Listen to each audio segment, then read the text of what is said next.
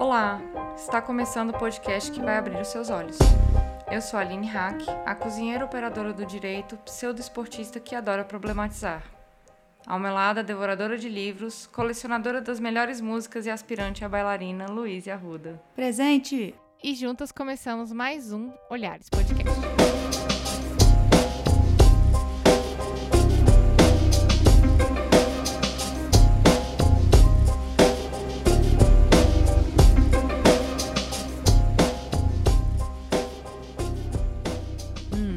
Feminista. Falta de macho. É falta de louça para lavar. Odeia homem. Elas só querem os benefícios para elas. Mas nem precisa porque já tem muitos direitos. É tudo puta ou lésbica. Elas não respeitam a religião. Mal amada, mal comida. É problema com a figura paterna. E não se depila, né? Encalhada. Tudo encalhada. Revoltada, louca, agressiva. Um bando de desocupada. Tem umas tão inteligentes envolvidas nisso. Isso é mimimi, pois eu sou mulher e não preciso de feminismo. Não. E é tudo, não gosta de se arrumar, não gosta de moda, não gosta de beleza. Não pode usar rosa. E critica demais os homens. É. Eu acho que tá na hora da gente rever o feminismo que todo mundo conhece.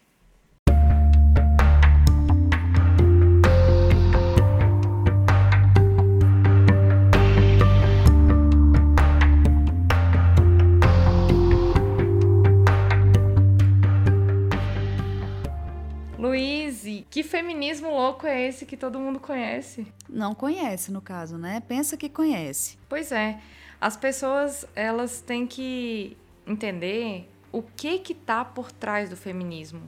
A gente tem que desconstruir essa essa carga negativa que a palavra feminismo criou, né? Esse preconceito, na verdade. Então foi um trabalho muito bem feito de anos, né? A mídia é todo um sistema social que quer invalidar toda a luta feminista, todas as lutas pelos direitos das mulheres, para mantê-las no seu lugarzinho que pensa-se que é de origem, né? Dentro de casa, cuidando dos filhos. Pois é, se a gente analisar todas essas, essas frases que a gente citou aqui, a gente vê que existe é, uma, uma opinião pública sobre como as mulheres se comportam, né? Que deveriam se comportar. Pois é, mas então, o que é feminismo? Se a gente tratar a palavra etimologicamente, né? Eu dei uma pesquisada no dicionário, ela vem da palavra feminismo, que é uma doutrina que visa a extensão dos papéis femininos. Só que se a gente ampliar lá a pesquisa no próprio dicionário e também algumas outras pesquisas, eu vi que é uma doutrina que preconiza o aprimoramento do papel dos direitos das mulheres na sociedade. Então também tem a questão dos papéis, né? E também é um movimento que milita nesse sentido e uma teoria que sustenta a igualdade política, social, econômica de ambos os sexos. A gente vê né, que tem todo um, arba, um arcabouço é, é, teórico, político, social, que baseia o conceito do feminismo. Pois é, porque o feminismo é um conjunto desses movimentos políticos, dos movimentos sociais, das ideologias e das filosofias com um único propósito, que é promover a igualdade entre homens e mulheres. E destacar a questão feminina, né? Porque tem muita gente que tem a resistência sobre o nome do feminismo e, e sugere que ah, poderia ser mais fácil as pessoas aceitarem se a gente chamasse de igualismo, se a gente chamasse de humanismo. Não, primeiro que igualismo não existe, humanismo é outra coisa. É feminismo porque se trata do feminino. Porque se trata da mulher. Se trata da mulher e não vai deixar de tirar, não vai tirar esse foco do que a origem dele. Isso é parte da representatividade. Nesse sentido, então, a gente não pode desconstruir a palavra. Não. Muito pelo contrário, a gente tem que desconstruir o conceito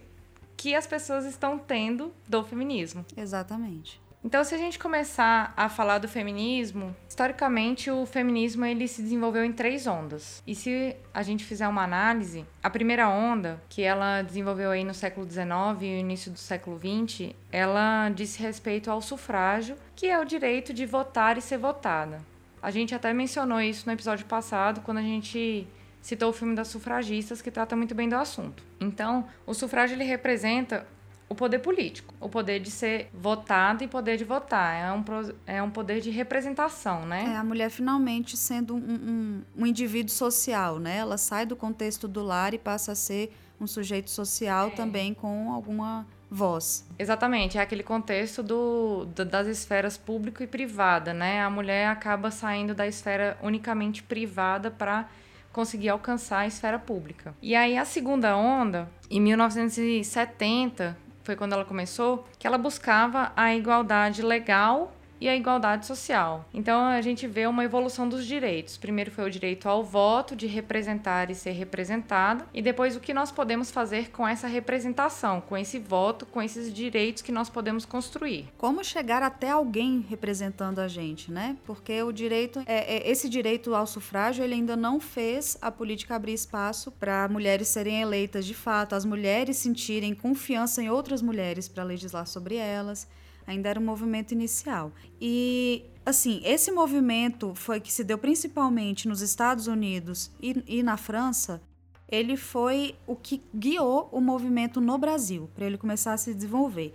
Então, na década de 70 foi quando começou as discussões de desigualdade de gênero, a igualdade na esfera pública e privada, é, essa discussão sobre a, a função da mulher ser, é ser mãe, cuidar é. dos filhos e atender ao marido, as demandas da casa, as demandas domésticas. Até mesmo os direitos sexuais também, né? Justamente. É, antes ela era só esse, esse objeto ali dentro da casa.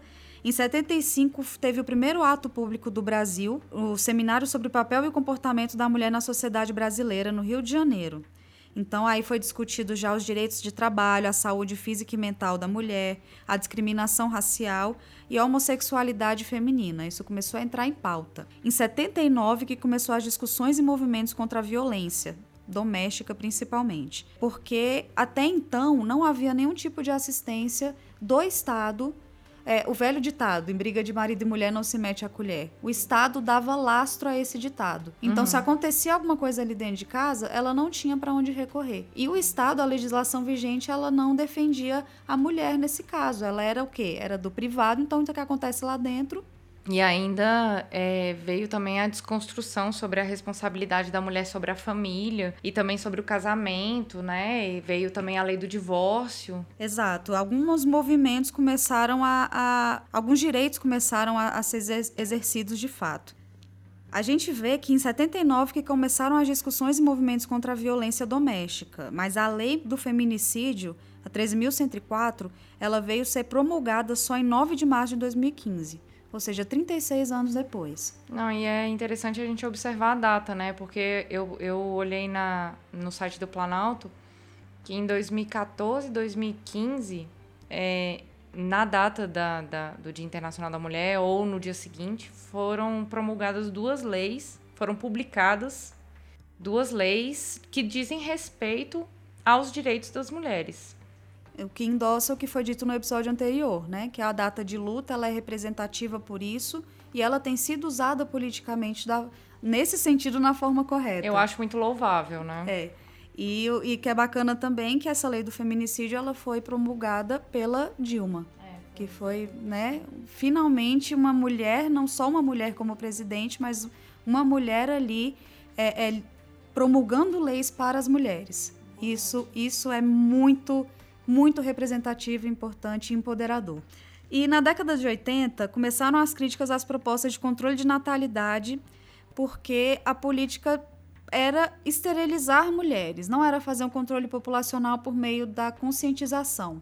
Era um negócio compulsório. Você não informa, você não fornece método contraceptivo, só fala assim: não, vamos esterilizar. E, e, e a autonomia da mulher é completamente ignorada nesse ponto. Em 83, houve um encontro sobre a saúde, sexualidade, contracepção e aborto no Rio de Janeiro, que aí os movimentos feministas começaram a exigir oferta de contraceptivo e a, a educação sexual para a mulher ter autonomia e consciência sobre o próprio corpo, para ela poder decidir se ela queria ter filhos ou não. Em 83, houve um encontro sobre a saúde, sexualidade, contracepção e aborto no Rio de Janeiro, onde os movimentos feministas começaram a defender efetivamente a oferta de contraceptivo e a educação para as mulheres, para elas terem autonomia na decisão sobre ter filhos ou não. Foi aí também que começou a descriminalização do aborto, né? Exatamente, quando foi colocado em pauta e o apoio de profissionais de saúde e de sanitaristas foi completamente relevante para esse projeto ir adiante. Eles criaram um programa de assistência integral à saúde da mulher e conseguiram a aprovação do Ministério da Saúde de um sistema público que atendesse a mulher como um todo, não só é, no viés materno-infantil. Não, então para. Para, vamos pensar. A questão da sexualidade da mulher passou, um problem passou a ser um problema de saúde pública. Um problema, não, uma questão. É, passou a ser uma questão de saúde pública. Isso significa que, efetivamente, o movimento feminista contribuiu para a criação do Sistema Único de Saúde existente hoje, ao Sim. o qual todos nós usufruímos. Sim. Foi toda a luta delas, principalmente para abarcar outros direitos da mulher, mas que esse processo fosse gratuito e que o Estado visse a mulher como indivíduo social que precisa de assistência de saúde. Então, vocês que questionam que o movimento feminista não serve para muita coisa ou que não trouxe muito benefício, olha aí, o que, que é o SUS hoje para a gente? Que é um modelo, apesar de ter muita gente reclamando, porque o Brasil é um país enorme e é de fato difícil atender, mas a gente tem um modelo para o mundo de sistema de saúde gratuito. Se nós pensarmos em microsistemas dentro do SUS, existem é, programas de conscientização e sensibilização a respeito da sexualidade da mulher, a respeito da maternidade, da criação dos filhos, dentro de um contexto amplo que as mulheres efetivamente contribuíram para isso. As mulheres são atendidas hoje no, nos postos de saúde e há programas é, de prevenção contra o câncer de colo de útero ou a valorização é, da, da prevenção, né, da a conscientização da prevenção, ou até mesmo programas de como essas mulheres que querem ter filhos e tudo mais, todo um programa pré-natal, as mulheres contribuíram para isso. Não, contribuíram não, foram agentes Foram disso. agentes disso. A gente só não pode falar, infelizmente, que elas efetivaram esses projetos porque a gente ainda não tem toda essa representatividade no governo. Mas os projetos chegaram lá a partir dos movimentos feministas. E isso foi a partir da década de 80 mesmo que eles começaram, elas começaram a criar conselhos integrados para ser legitimados pelo poder público. Que aí foi nessa hora que eles se tornaram órgãos consultivos de proposição de, de projetos de lei. Então, os dois primeiros foram em São Paulo e Minas Gerais. Em 85, o Conselho Estadual da Condição Feminina de São Paulo foi o primeiro a propor uma delegacia da mulher. Então, para que mais que serve feminismo mesmo, hein? Pois é, delegacia da mulher, né? Quantas e quantas mulheres falaram que foram culpadas do próprio crime que foram vítimas nas delegacias comuns? Devem existir delegacias da mulher porque essas delegacias são mais sensíveis às questões das mulheres. E isso na delegacia comum, quando elas se sentiam à vontade ou achavam que tinham direito a ir lá denunciar algum caso de abuso. Porque até então, se você é abusada por um homem e você vai numa delegacia que só tem homens e que não estão pensando, não tem empatia pela sua situação, você vai se sentir à vontade para ir lá? Não vai. Pois Tanto é. que ainda hoje a gente tem níveis não são satisfatórios as denúncias de abuso de várias coisas que acontecem. E ainda com a delegacia da mulher, imagina naquela época. Aqui em Brasília mesmo, só tem uma delegacia da mulher. Aqui no Distrito Federal, no, no, caso, né? Não existem outras delegacias da mulher. Se você pensar que é uma delegacia da mulher para atender 3 milhões de habitantes, Um pouquíssimo. é pouco. E olha que essa lei, ela determinou um mínimo, não foi? Foi. Mais pra frente, eles exigiram, uma das exigências das mulheres foi que houvesse em todos os municípios. Então, aí isso se, se estendeu à esfera federal, mas a- a- no começo falou assim, não, a gente quer que tenha delegacia e depois isso foi se ampliando. Mas essa... Por que, que isso é tão relevante? Que sem atenção especial à violência sofrida pela mulher, ela continuava sendo invisibilizada.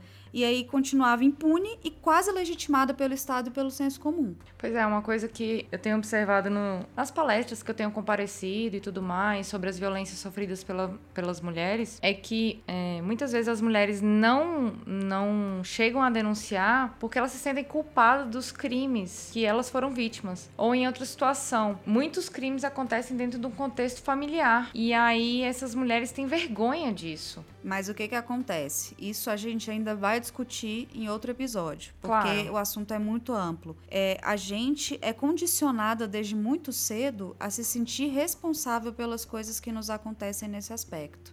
É aquele velho, ah, mas que roupa estava usando? Ah, mas ela deixou. Qualquer coisa assim. Então, ainda que você tenha consciência de ter sofrido um abuso, a, a sua reação automática é de culpa. Então, mas no, em outros episódios a gente ainda tem muito trabalho para desenvolver. A gente vai falar mais sobre isso e dissecar mais esse assunto. Mas o que eu tenho visto aí nessa, nessa evolução aí dos direitos das mulheres e das conquistas, e aí a gente já está chegando perto de uma das maiores conquistas femininas aí que dá início também à terceira onda, que a gente já vai falar, é essa busca incessante das mulheres de ver reconhecido que elas eram portadoras de direitos, que elas eram que elas mereciam direitos iguais e que elas tinham uma situação diferenciada. E veja bem, em 88, né, que foi quando a gente promulgou nossa Constituição, o movimento feminista ele foi extremamente relevante porque foi criado o, o, o, lobby do batom, chamado de lobby do batom. Todos esses conselhos, todas essas redes feministas, elas se uniram e criaram o lobby do batom e apresentaram aos constituintes a Carta das Mulheres.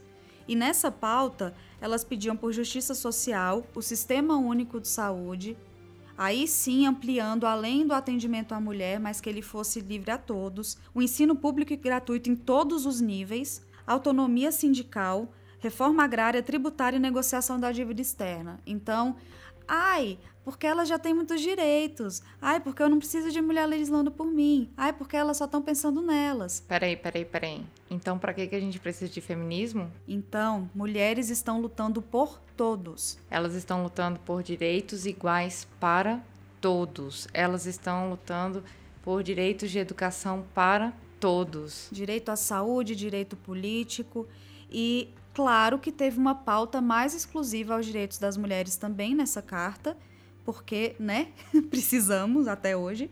Então pediam por mais direitos no trabalho, na saúde, direitos de propriedade, a chefia compartilhada na sociedade conjugal, porque até então ela era inferiorizada também, né, não tinha essa partilha de bens por igual no caso de divórcio.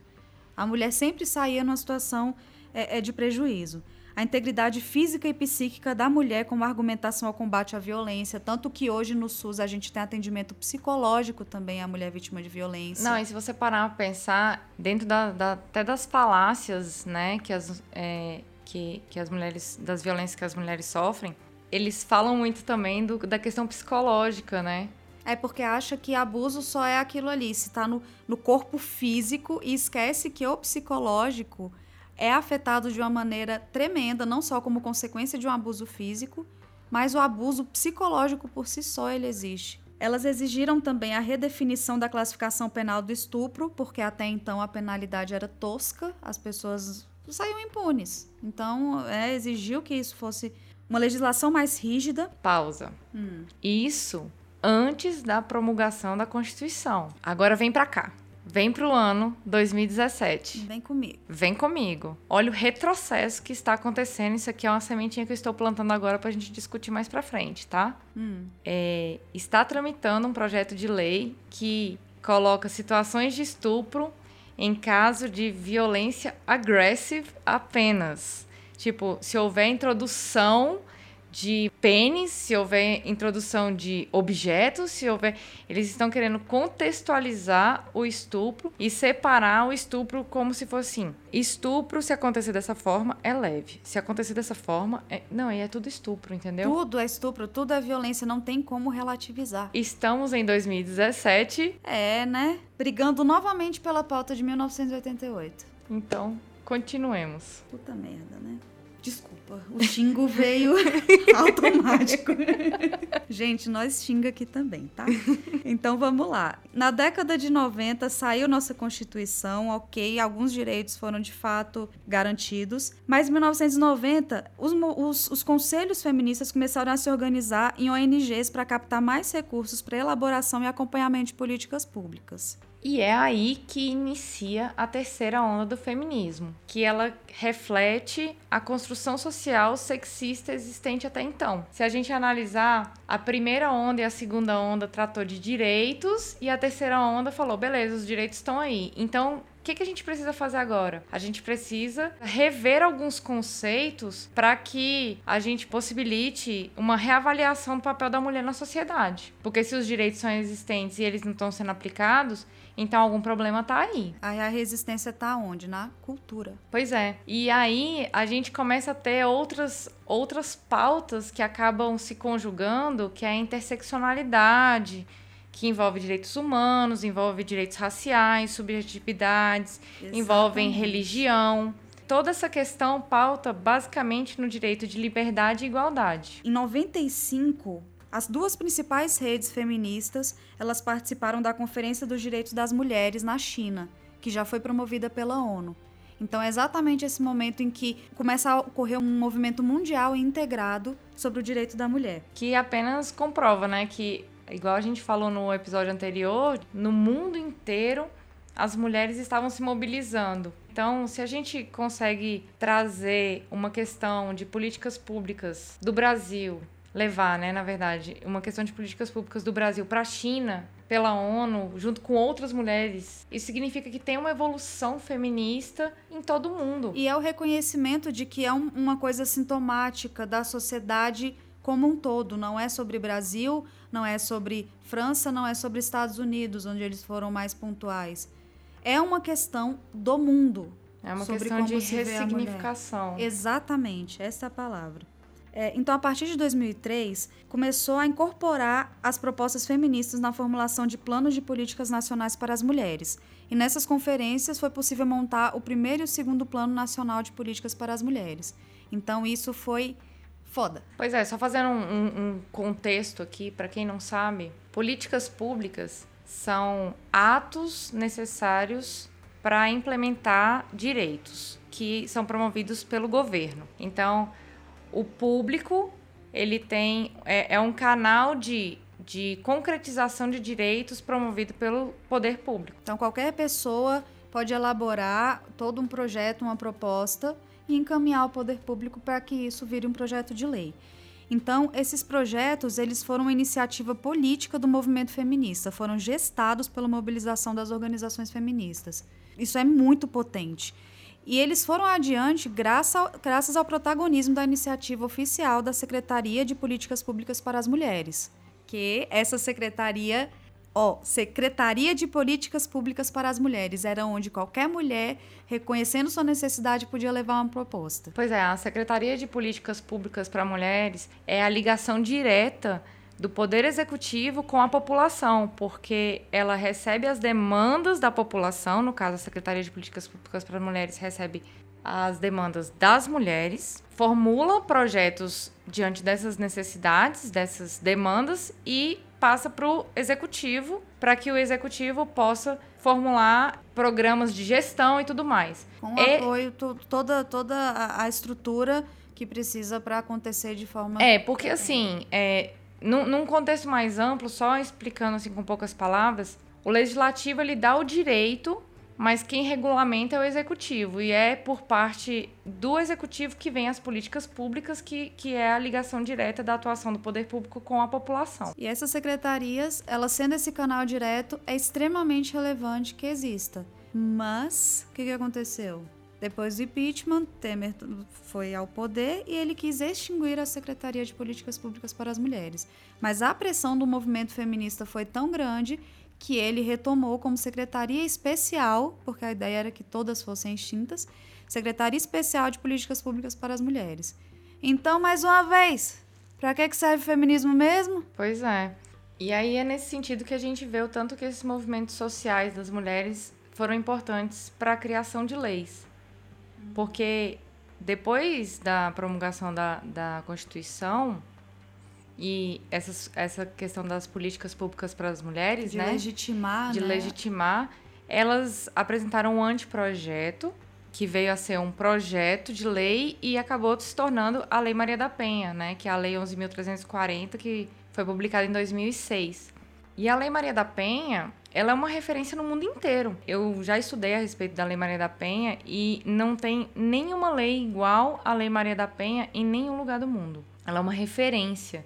Então, é uma conquista das mulheres brasileiras. E a custa de quê, né? Porque ela sofreu pra caramba. É, a, a, Maria da Penha sofreu pra caramba, ela deu o nome à lei, né? Não, eu não, não tem como, como tirar a, o crédito a respeito disso. Mas é ela foi mais foi a, uma a história mulher. que se tornou mais representativa, mas o, quantas Marias da Penha não existem, né? Quantas Marias da Penha não existem? Então, a questão é justamente o que a terceira onda trouxe mesmo. Se você parar para olhar essa questão da construção social da mulher e como essa construção faz com que as mulheres sofram tanta violência. Eu acho que a gente até pode dedicar um episódio só para falar da Lei Maria da Penha ou sobre tipos de violência, até, enfim. E aí depois da Lei Maria da Penha também houve outro pré-projeto, né? Outro anteprojeto que foi o projeto de descriminalização do aborto, que até hoje é, já é um projeto de lei, mas até hoje não foi julgado. Ele, ele fica que nem um ping-pong lá na Câmara, é, né? Ele foi apresentado em 2005. O anteprojeto? É, ele foi encaminhado para a comissão. Ele foi apresentado para a Comissão de Seguridade Social e Família da Câmara Federal de Deputados. Isso em 2005. Aí desde então ele já passou por sei quantas instâncias e vai e volta e enfrenta grandíssima resistência. É, as mulheres, elas. É elas estão lutando por, por liberdades e direitos sexuais e, e contra a violência, porque a limitação do direito sexual da mulher também é uma violência, né? Uhum.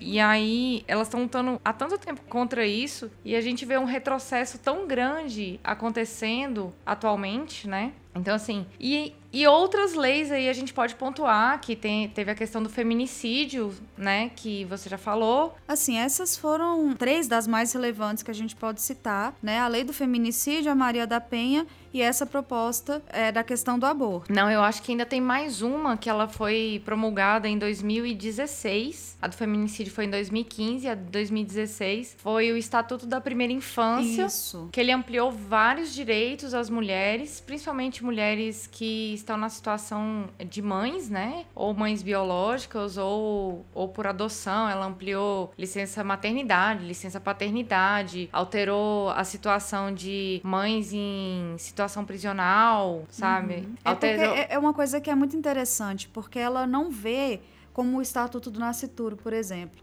que ele vê é, o feto, a criança, que seja, como um indivíduo independente e ele não é. Se você não abarca o direito da mãe, não tem como defender um sem o outro. Pois é, e o Estatuto da Primeira Infância é justamente isso, ele vê numa forma contextualizada. É claro Exato. que a prevalência do direito do menor no, no Estatuto é, é, bem maior do que do de pessoas adultas, porque, por causa da necessidade dele. Só que você vê que ele contextualiza no, num ponto de vista familiar, num ponto de vista da mãe, do pai. E isso tudo é muito importante. E isso são conquistas das mulheres, porque as mulheres é a gente tem que, que observar que assim como as mulheres quiseram a ampliação da licença maternidade, elas também quiseram uma, uma ampliação da licença paternidade, porque é importante que o pai tenha acesso ao filho, é importante para o filho ter acesso ao pai e é importante que elas tenham também, se estiverem numa situação conjugal, né, ou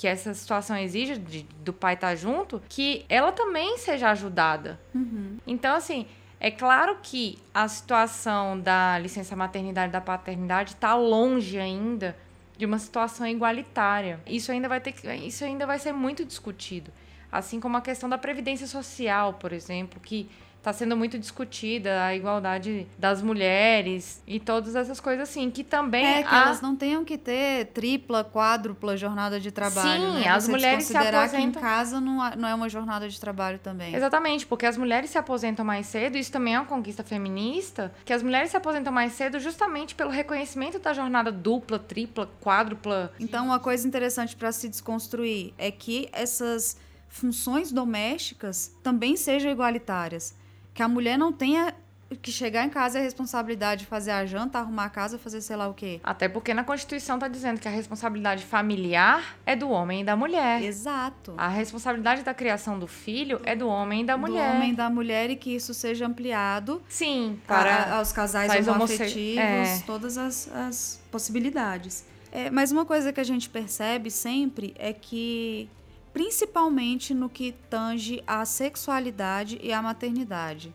Toda legislação ela tropeça violentamente é, na bancada religiosa, é, o senso comum que ainda causa um entrave muito grande para o desenvolvimento dessas leis, porque chega no período eleitoral a gente vê que as propostas, quando elas já vão para esse, esse caminho dos direitos das mulheres, elas não são tão aceitas por todos. Não, então, é. eleições são um ótimo termômetro para a gente saber como é que está a cabeça do povo em relação ao feminismo. E é, e é bom também a gente construir e desconstruir o feminismo em camadas, para ver também que, além dos direitos das mulheres, e aí vem a interseccionalidade, há direito das mulheres negras, há direito das mulheres pobres, há direito das mulheres que sofrem violência. Então, naquele contexto mulheres gênero, existem vários segmentos dentro desse, desse direito da mulher que tem que,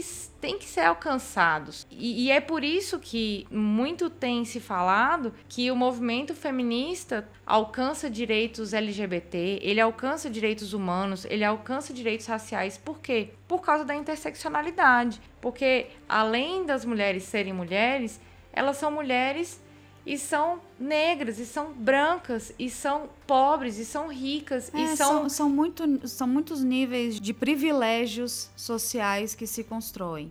A gente sabe que a pessoa branca, ela tem privilégio sobre a pessoa negra. A pessoa rica tem privilégio sobre a pessoa pobre. Tem sobre a, a pessoa homossexual ou bissexual. E, e, a pessoa que tem a, a identidade cisgênero, que é aquela a qual ela nasceu, ela, tem, ela também tem é um privilégio sobre a pessoa transgênero. Sim. Então, em todas é... as pautas feministas é essa equidade buscada. Do homem com a mulher, do negro com o branco, do homoafetivo com o heterossexual. Todas, todas tem... as possibilidades que elas tenham os mesmos direitos. Isso é simplesmente justiça. Simplesmente justiça é aquela questão de tratar a respeito da não só da igualdade, mas da equidade, né? Mas isso aí tem mais, muito mais coisa para falar, né? Então, Luiz, quem é feminista? Quem é feminista?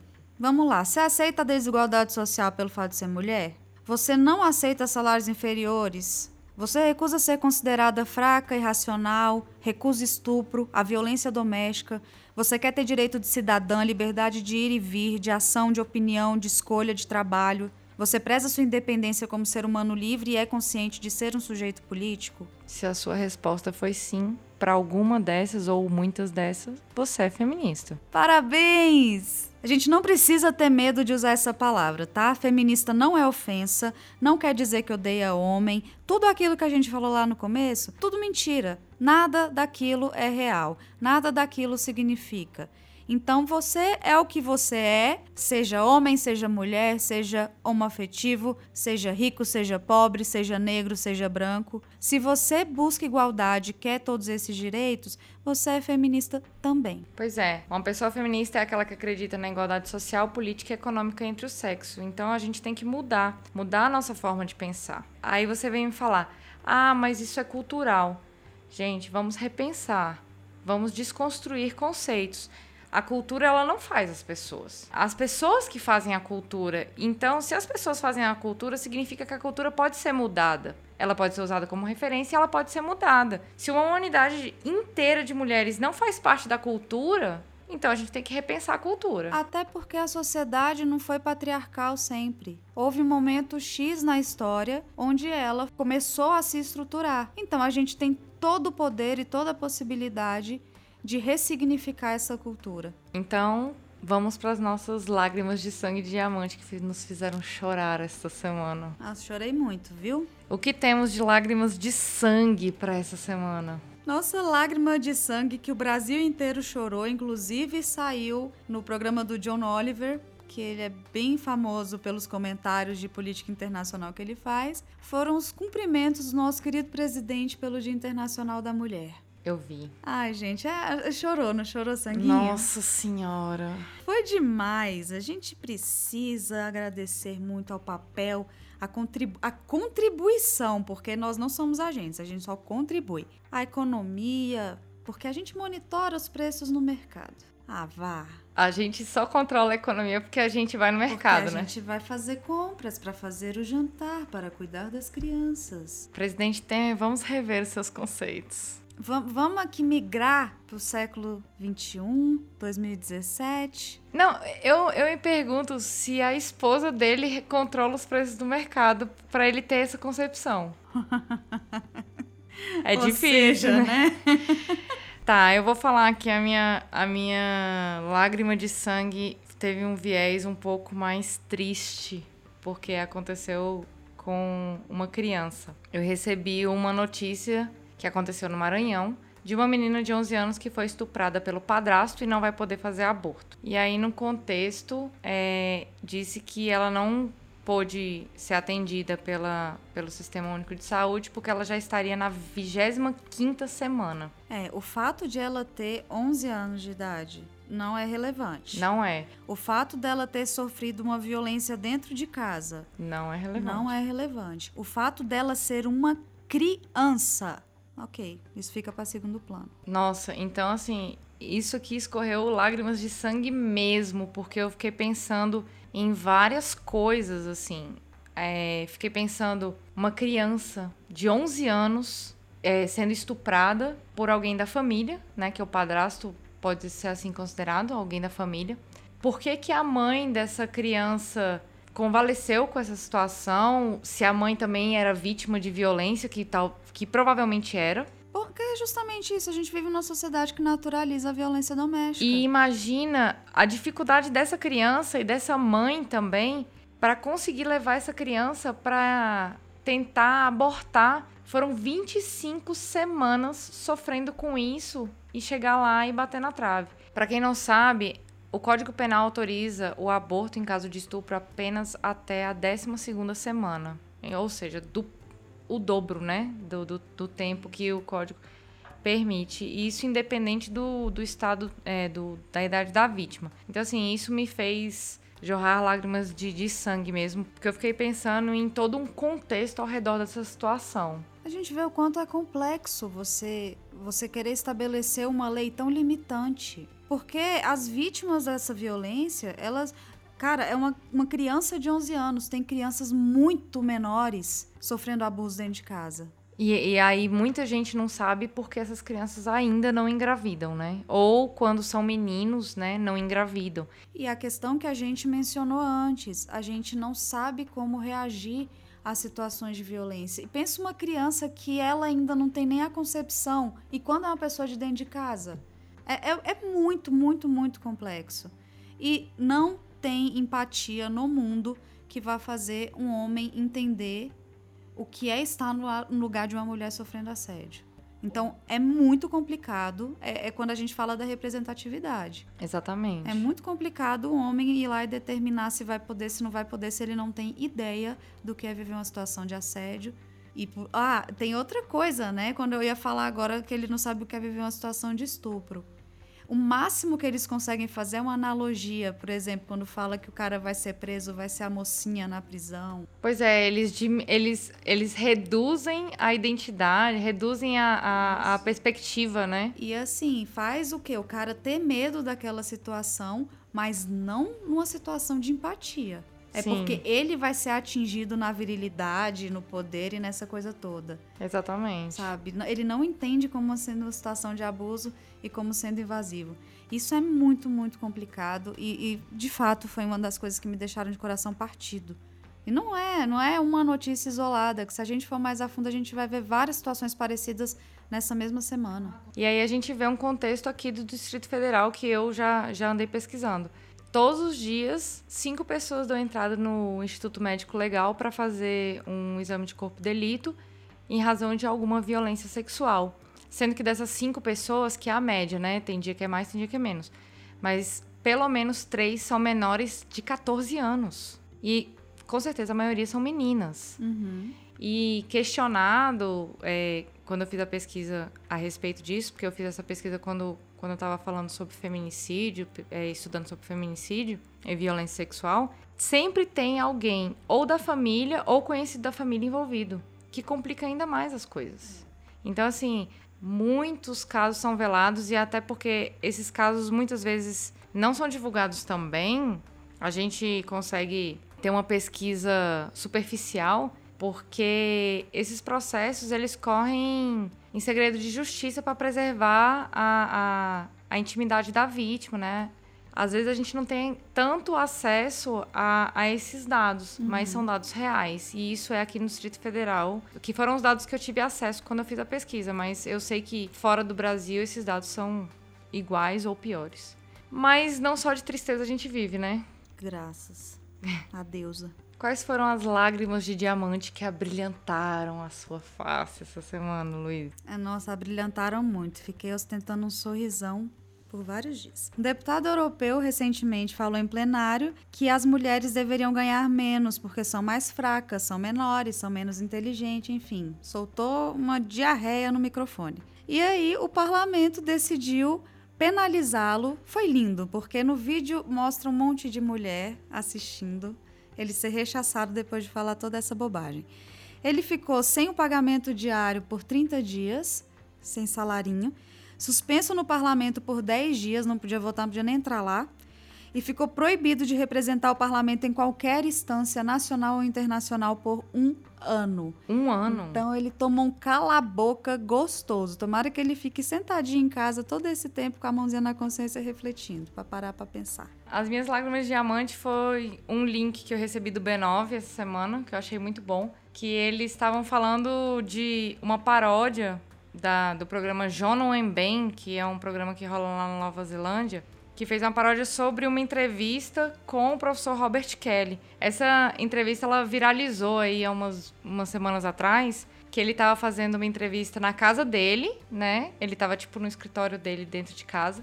E aí a porta abre, entram as crianças e tudo mais. E aí ele vai afasta as crianças e daqui a pouco chega a esposa dele desesperada e tira as crianças rápido da sala e tal. E o jeito que ela tira, assim, é, é um pouco cômico, porque rola um desespero, sabe? Sim, é a cara de pânico e as crianças lá de boinha. É, e ele lá todo sério, de, de terno, terno, como se nada estivesse falando acontecendo. com a BBC. Ai, meu Deus, essas Exatamente. Crianças. E aí eu achei muito legal que eles fizeram uma paródia como se a mulher fosse uma executiva muito importante e tal, e ela estivesse dando uma entrevista da mesma maneira que ele estava dando. E aí chega a criança e aí chegam várias coisas e aí eles colocam perspectivas assim, como seria se uma mulher estivesse dando essa entrevista ao e invés de um homem. Acontecesse. E a situação acontecesse, e aí eles, claro, eles dão uma exagerada, mas com todo fundamento na, naquela questão de que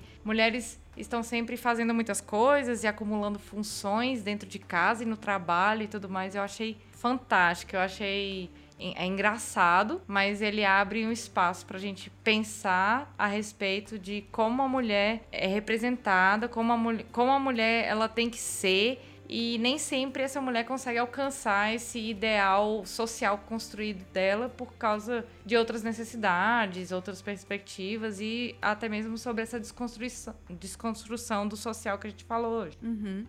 E para quem perdeu, tá? Vai estar tá o link de tudo aí. É, a gente vai fazer um link aí do, de, dessas citações. Eu queria fazer uma menção honrosa das nossas lágrimas de diamante para propaganda da Nescau. Mano, eu fiquei apaixonada. Além do que, a música também é maravilhosa. Pois é, eu achei incrível a propaganda da Nescau. Quem ainda não assistiu, por favor, assista. Link tá aí também. E traz a perspectiva de como o esporte influencia para a construção de um adulto forte. De, e aí ele faz esse link. Assim como o esporte cria homens fortes, o esporte pode criar mulheres é fortes. É porque os meninos são sempre incentivados a praticar esportes, né? É para virar homens. De forma né? geral, é tudo assim. A gente tem uma referência dentro do futebol, do basquete, como esportes masculinos. E aí ele coloca esse ponto de que as meninas fazendo parte. O esporte ele é saudável para todo mundo. Claro. E de que forma ele é um agente para nós crescermos capazes de lidar com todas essas situações que né, estamos sujeitos, dia, né? toda vez. Somos sujeitas por sermos mulheres. Sim, por, por sermos mulheres, mas também influenciando é, diretamente a construção é, das decisões, das, ah, é lindo, gente. de como lidar Assistam. com determinadas situações. Ah, é fantástico, menção honrosa mesmo. É, me lembrou aquela propaganda do Always, Fight Like a Girl. É, também muito bom. Que eles Mulheres sangram, foram né? Um pouco naquele gancho lá de falar, ai, faz isso como uma menina, corre como uma menina, briga como uma menina. E aí depois mostrar as outras meninas mais jovens, né, que já tem uma outra referência, que aí elas já mostraram, é fazer o melhor que você pode, coisas assim. Então, é, é sobre essa identidade mesmo da gente transformar desde o início, na infância, e como isso vai se refletir em mulheres feministas, sem medo de falarem que são que feministas. Que são feministas, mulheres que hum. lutam por direitos Meninas iguais. fortes e mulheres fortes. Mulheres fortes, exatamente. Então agora a gente vai para o caleidoscópio.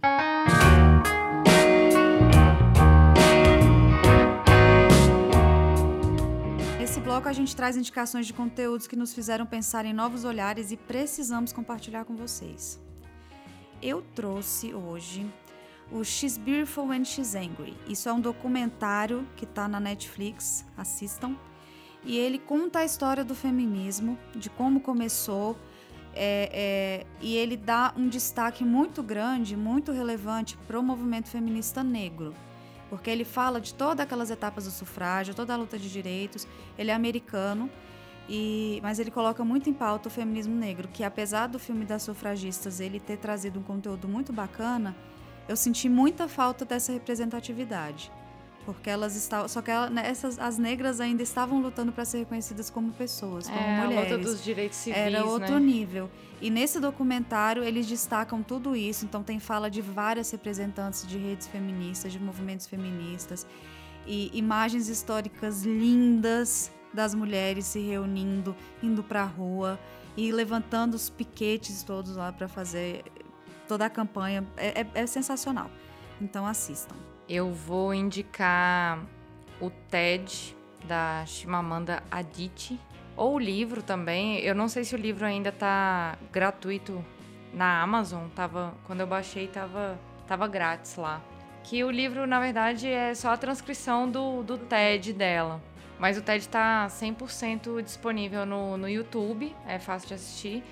O nome do, do, da palestra é Sejamos Todos Feministas. Ela traz um pouco dessa desconstrução que a gente conversou hoje de o que é feminismo, por que, que a gente tem que ser assim ou assado, é, se é possível a gente ser feminista e ser feminina e ser feliz e gostar de matemática, enfim. É que não, não, existe um protocolo que você tem que seguir, né, sobre estéticas ou escolhas ou coisas assim. É bem, é muito bacana assim. Ela fala de uma forma bem didática. E vocês com certeza já ouviram Flawless, Beyoncé, por favor, tá?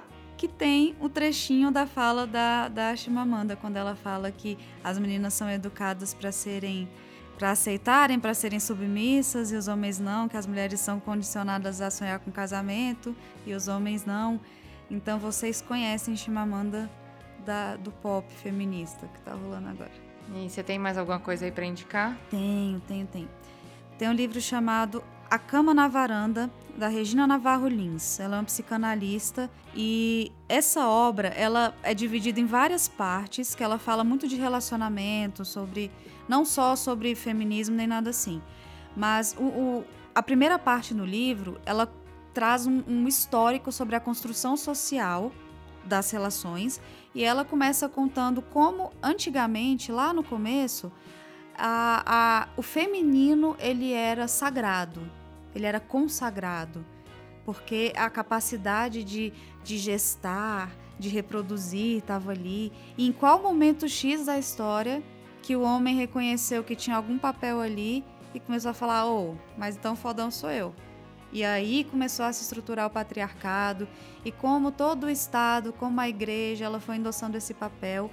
É muito interessante para a gente entender como que as coisas foram construídas e como a gente pode desconstruir hoje. É, porque se a gente sabe o problema na raiz, a gente sabe como Exatamente. é que a gente vai, vai desconstruir. E ela vai contando várias histórias também de, de dos estudos sobre a sexualidade feminina, porque foi bem para cá, década de 50, se eu não me engano, que começou estudos sobre o orgasmo feminino, a descoberta do corpo feminino, que a gente ainda lida com trocentos tabus acerca disso.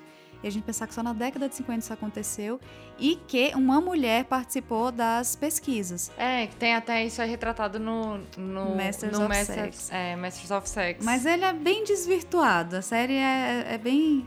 É boa. Recomendo também. Mas no livro ele conta de forma bem interessante, conta dos experimentos. Então a gente tem uma noção muito mais ampla de como foi construído esse papel da mulher na sociedade e a gente entender que ele não é nosso, não. Falaram pra gente que era assim, mas não é bem assim que funciona. Então eu recomendo muito, tá? É, eu vou recomendar também, na minha segunda opção aqui, um livro também, só que ele não é bem um livro que fala sobre direitos, ele fala mais sobre a outra coisa que eu gosto, ele fala sobre comida. Eu também gosto muito. O livro ele é, ele se chama A Cozinha das Escritoras, Sabores, Memórias e Receitas de 10 grandes escritoras, que é da Stefania Afel Barzini. Ela conta é, em capítulos, cada capítulo retrata a história de uma escritora feminista. Então tem a Gertrude Stein, tem a Simone Beauvoir. Que demais. É muito legal e, e, Ah, e e mostra isso já um é legal. Eu não conheço esse livro. E já é legal você pensar. Tipo, você tem a imagem da Beauvoir, da Stein. Eu não imagino as duas cozinhando. Justamente por esse senso comum Pois que é. feminista não vivenciar essas coisas, né? É, é muito legal porque você é um livro que fala é, da intimidade dessas escritoras e nesse viés assim da relação delas com a comida, com a vaidade. Algumas delas tinham anorexia, sabe? Outras tinham, é, algumas eram homossexuais. Então assim tem coisas que a gente não tem acesso. A gente sabe que foram mulheres que escreveram sobre o feminismo, sobre a luta de direitos, sobre a perspectiva de gênero. E já foram colocadas numa caixinha das feministas E ali, já foram com todos os colocadas. né? Exatamente. E aí são 10 histórias de 10 escritoras. Tinha escritora que eu nem conhecia. Então, assim, Eu eu quero acho ler isso aí, hein? muito legal. Aí ele traz é, a relação dessa escritora com a comida, seja na infância, seja na, na vida adulta, seja no relacionamento. E no final, assim, de cada capítulo, ele traz, tipo, a receita preferida dessa escritora, sabe? que Uma legal. coisa. É muito legal, então super recomendo A Cozinha das Escritoras. A gente vai colocar linkzinhos aí pra vocês terem mais noção da com resenha das obras, coisas assim pra vocês acompanharem. Bom, então esse foi um apanhado geral que a gente fez pra desconstruir essas ideias preconcebidas do que é feminismo, de quem são as feministas. Tem muita coisa ainda pra ser falada e a gente vai falar. Pode deixar. E espero que vocês tenham gostado, hein? Realmente, espero.